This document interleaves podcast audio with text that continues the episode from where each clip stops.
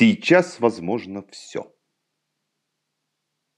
Вернемся на столетие назад и обратимся к классике. Чехова, Булгакова, Достоевского или нет? Давайте Гетте. Сколько стоит душа? Раскольников, Пилат, Фауст. К чему это все? Ко мне приходят люди, которые не могут разобраться в себе. Вот кто-то уже палач. Я не смогла сделать то, что должна была. Кто-то прокурор. Они все виноваты. Распять.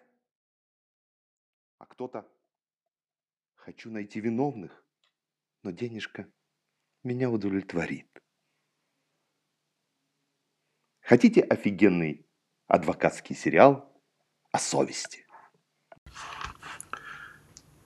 При жизни можно исправить фактически все – а вот ноющий невыносимый вопрос внутри, все ли ты сделал правильно, чтобы спасти, остается надолго с тобой. Недавно пришла женщина, внезапно потерявшая отца, который умер в больнице. Печально, но казалось бы, что тут такого старый человек, не совсем здоровый, с букетом хронических заболеваний. На первый взгляд весьма заурядный случай. Но чем больше я вникал в ситуацию, тем страшнее и удивительнее она раскрывалась.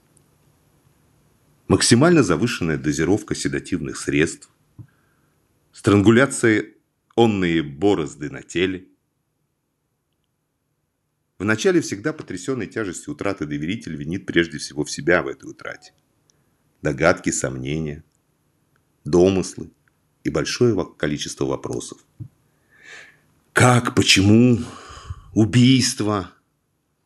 На них никто не может, а порой и не хочет отвечать.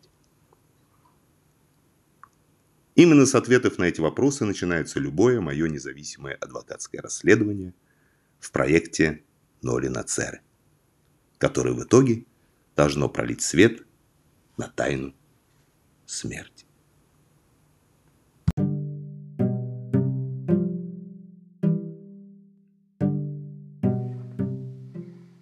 Понтий Пилат вершил суд в одиночестве. Высокому положению всегда сопутствует одиночество. Сила личности тождественна жестокость. Независимо от личности преступника и его мотивов, он обязан был вынести приговор и не имел права на милосердие. Но как бы он поступил, если бы имел право принимать во внимание ошибки легкомыслие или небрежность?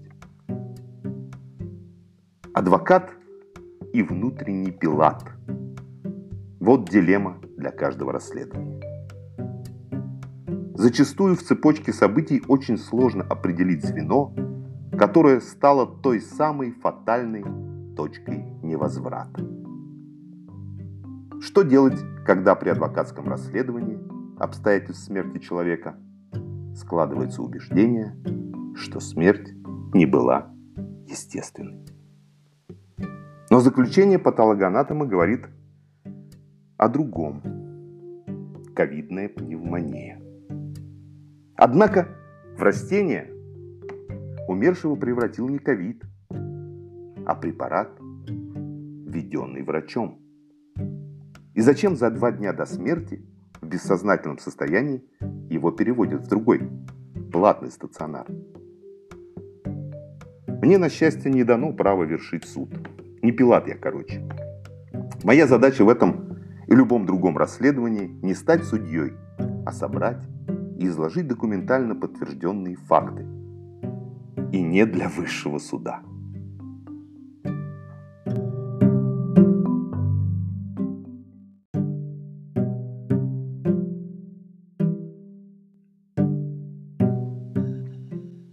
Пронизывающий холод сковывал мои движения. Руки с трудом слушались, ледяная ручка тяжелой металлической двери мертвой хваткой дементора прилипла к перчатке и никак не хотела ее отпускать. Мертвой хваткой.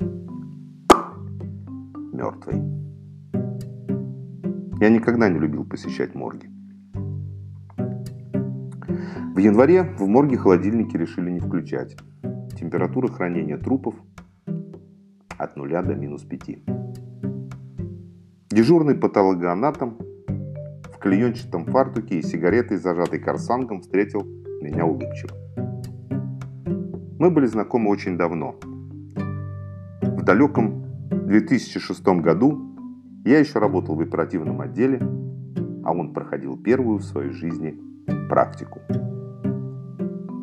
Целью моего визита было получение заключения некропсии, патологоанатомического вскрытия.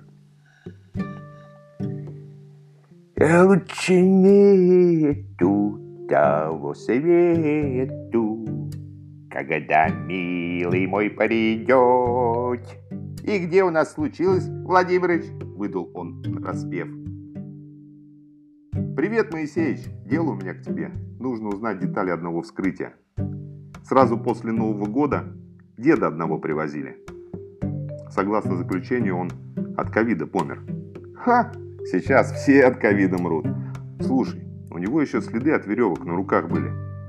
И по моим предположениям, повышенное содержание в крови седативных препаратов. Знаком с таким? Знаком. Я его и вскрывал. Как такого не помнить? Помимо странгуляционных борозд, он весь в следах от инъекций был, синяках и пролежнях. Такое впечатление, что он последнюю неделю вообще без движения пролежал. Пролежни даже на пальцах ног были. Как он в спинку кровати упирался. И совсем пустым желудком. Все это время он не принимал пищу. А ты знаешь, чем это чревато для кишечника? Нет. А что это? Может стать причиной смерти? Хм, жизнь вообще самая главная причина смерти. Слушай, философия это прекрасно, но мне нужно знать, от чего конкретно он приставился. Скажи, а могло быть это убийство? Малиновое солнце, окрасив последними всполохами небосвод в цвет плаща Игемона, закатилось на запад. Страшные догадки никак не покидали великого прокуратора Иудеи. Завтра погода поменяется с этими мыслями. Пилат закутался в пурпур походного плаща и погрузился в тяжелые раздумья.